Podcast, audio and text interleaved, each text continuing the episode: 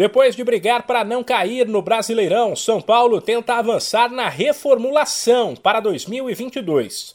E os alvos do momento são atletas da dupla Grenal, após a saída de Daniel Alves e atuações abaixo da média de Orejuela e Igor Vinícius. O tricolor paulista tem interesse no experiente lateral Rafinha, ex-Bayern de Munique, Flamengo e que na verdade foi liberado do rebaixado Grêmio.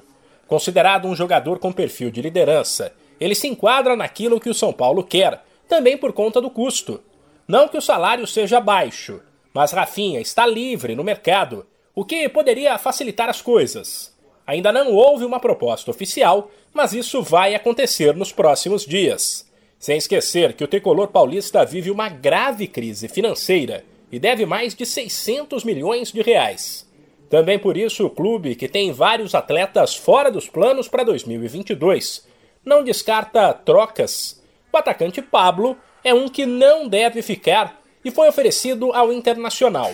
A principal ideia do tricolor é tentar uma troca pelo meio-campista Patrick, jogador que é considerado negociável pelo Inter, que por outro lado não tem interesse em uma troca simples e, caso aceite Pablo, deve exigir também um valor em dinheiro. As conversas podem avançar nos próximos dias. De São Paulo, Humberto Ferretti.